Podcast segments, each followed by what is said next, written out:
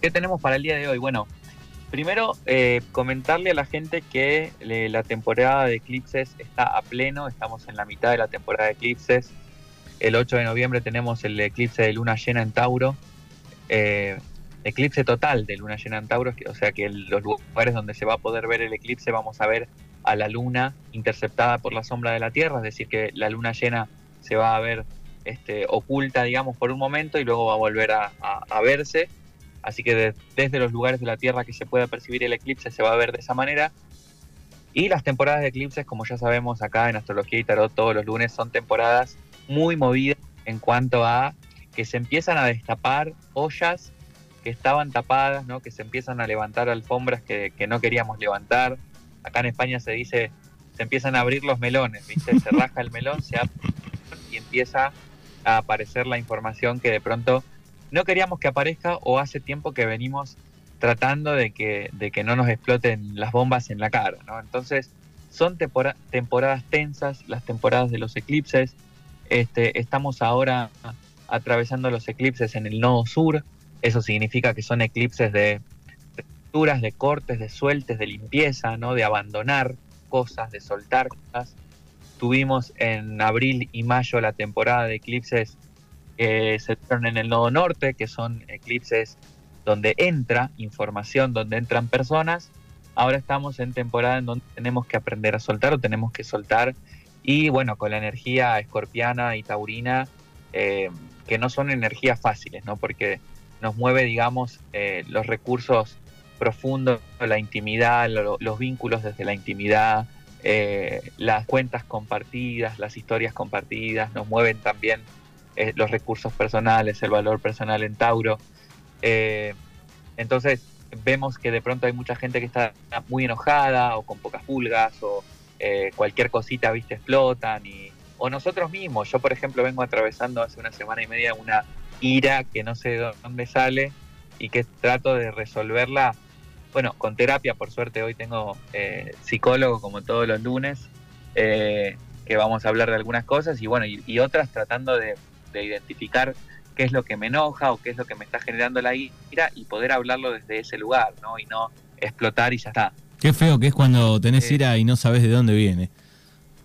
Y, y, generalmente no sabemos de dónde viene porque la ira es un poco, es una acumulación de decisiones no tomadas es una, una acumulación de palabras no dichas. Entonces, eh, vas acumulando cosas que no decís, vas eh, no tomando decisiones o no haciéndole caso a tu deseo.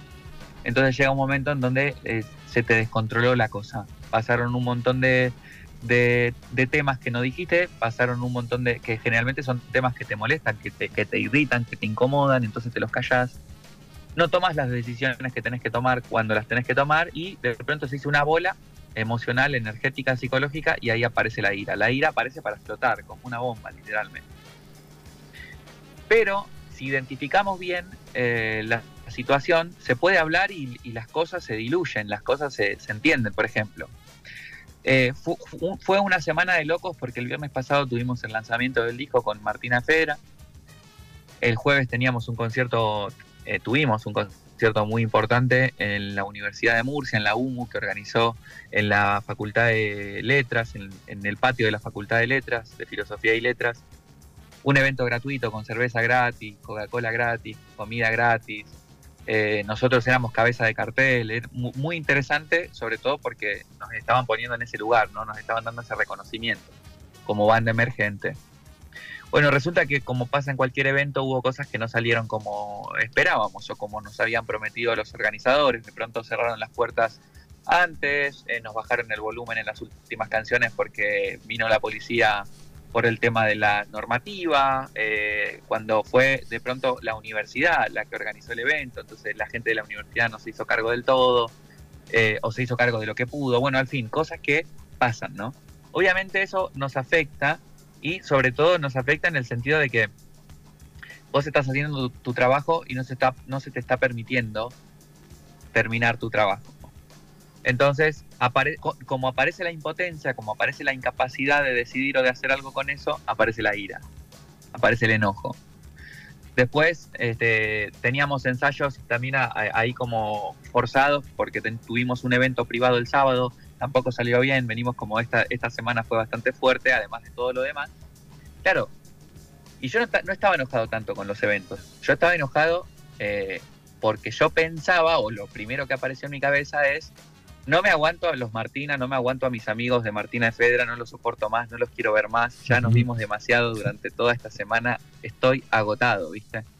¿Por qué? Y porque son unos pesados, porque son unos cabeza duras, eso era lo que decía mi cabeza, que de hecho yo estoy en ese grupo porque soy igual, soy igual de pesado, soy igual de cabeza dura, soy igual de rompebolas. ¿Qué pasa? Si yo voy, me encuentro con los cinco y le digo, estoy furioso, enojado, estoy recontra recaliente, como decimos en Argentina, porque no los aguanto más, se arma quilombo. Se arma quilombo porque estoy señalando al otro que tiene la culpa de mi ira, ¿no? Que tiene la culpa de mi enojo. El otro tiene la culpa de mi enojo. Por eso estoy enojado. Pero cuando le di dos vueltas, todavía sin ir al psicólogo, eh, la verdad que mi psicólogo tiene que estar muy orgulloso que puedo resolver estas cosas solito. Eh, claro, yo soy una persona que me escuchás hablar un montón y cuando salgo soy re sociable, hablo con todo el mundo, está todo bien, pero soy una persona que pasa muchas horas solo todos los días. Y muchas horas de esas que estoy solo todos los días estoy en silencio. Y eso a mí me gusta. Es importante para mí ese espacio de silencio y de soledad todos los días. Claro, llevaba una semana en donde esos espacios no estaban existiendo ellos eran igual de, como siempre, igual de jodón. Sí, sí, que las semanas anteriores, y esto lo puede cada uno poner en un ejemplo en algún grupo, ¿no? De amigos, de trabajo. Ah, en la familia, al final los compañeros, la, gente que te rodea sigue siendo la misma. Eh, lo que a mí me estaba faltando eran espacios de silencio y espacios de soledad. Entonces, cuando yo me di cuenta de eso, en un momento llego, hablo con uno de los chicos, me dice, es que yo sé que estás enojado porque somos re pesados, porque somos insoportables. Le digo, no, le digo, no estoy enojado por eso. Le digo, estoy enojado porque no tengo espacios en donde puedo estar en silencio y donde, y donde puedo estar solo. Le digo, entonces estoy irritado porque no me puedo permitir esos espacios ahora o no me los he dado. Entonces, hacerme responsable y hacerme cargo de la situación que me está generando el enojo para resolverla yo, porque lo que pasa con la rabia, la ira o el enojo es que siempre voy a señalar al otro. Claro, buscas a otro, buscas a otro para echarle el fardo. Y, por echarle el fardo y también porque se tiende a buscar el, se tiende a buscar el choque. ¿Entendés? Se tiende a buscar el impacto, porque el impacto con el otro es la excusa perfecta para que la ira pueda salir y pueda claro, y es como una es como una descarga. Es como el rayo sobre la tierra. ¿No vieron que hay un montón de gente que de pronto cuando está aburrida o cuando está mucho tiempo eh, como desconectada del mundo, desconectada de la gente, eh, empieza a buscar pelea, ¿no? Empieza como a pinchar al otro, a molestarlo con bromas, con joditas, con no sé qué. Y cuando eso sucede, eh, aparece como la, la, posibilidad concreta o exacta o perfecta para que la, la rabia pueda salir y para que podamos pelear y entonces ya las puteadas y todo. Mira, una excusa perfecta para eh, sacar la rabia es alguna cuestión de tránsito. ¿no? Cuando te gritan algo en la calle, te tocan bocina, eh, pelotudo, tal, no sé qué, y ya estás, te puteaste, bajaste, cagaste a palo. y en realidad, no sé, ¿entendés? Ni conoces al otro. La, rabia siempre es, tuya, es algo que llevas ahí eh, y que posiblemente te lo tomes personal.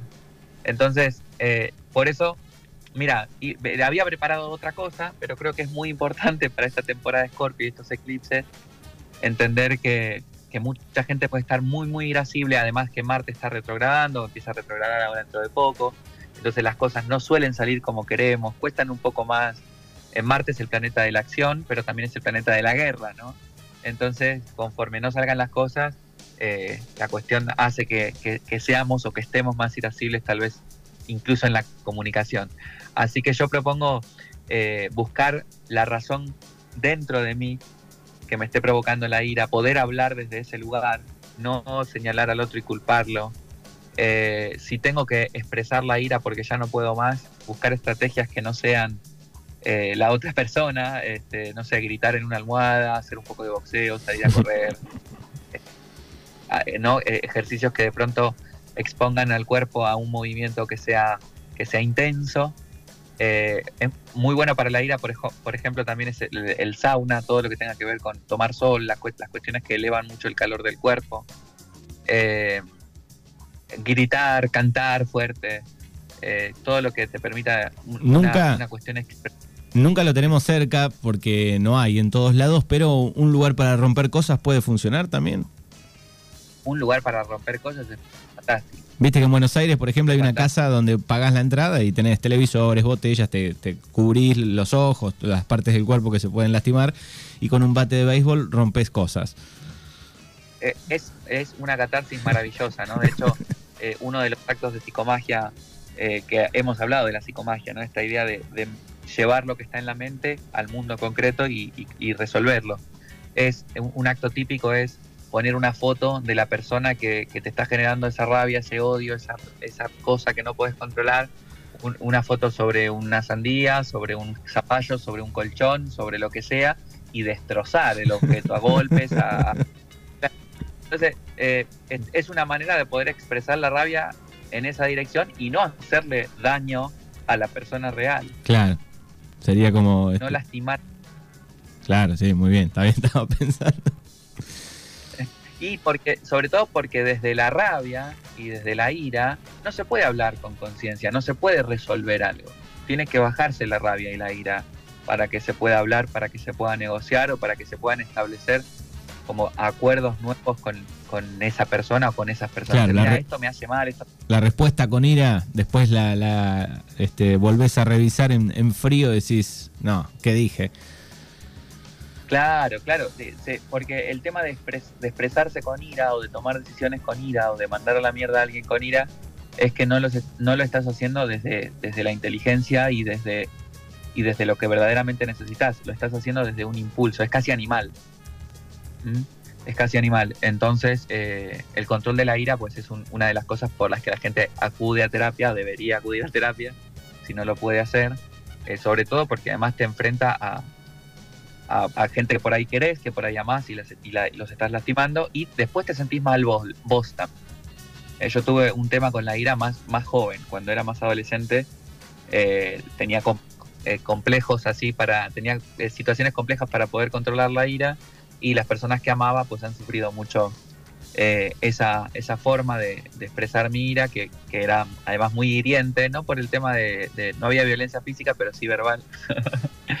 y, bueno, es algo que tuve que trabajar, ¿no? Y que la gente que de pronto me ama y me quiere me entendió, me acompañó en, esa, en ese desarrollo. Pero, pero bueno, salió este tema y de esto había que hablar y vayan a romper cosas, eh, guante de boxeo, lo que puedan hacer que, les permita expresar eso y, bueno, y, sobre todo después de expresar esta, este fuego interno que genera la ira, buscar adentro, a ver, ¿qué es lo que me, qué es lo que no estoy haciendo, o lo que no estoy decidiendo, o lo que no estoy diciendo que me está generando este enojo. Y voy y lo digo, y voy y lo hago. Bien, vamos descomprimiendo enseguida. Exactamente, descomprimir es la palabra adecuada para tener en cuenta esta temporada de Eclipse. Muy bien, bueno, es Gabriel Lumier que está de viaje, en este caso dentro de España. Eh, gracias como siempre y nos vamos a encontrar la semana que viene. Gracias Manu, gracias a toda la gente. Siempre hay frase, ¿no? Que la magia más poderosa es hacer lo que sabemos que tenemos que hacer.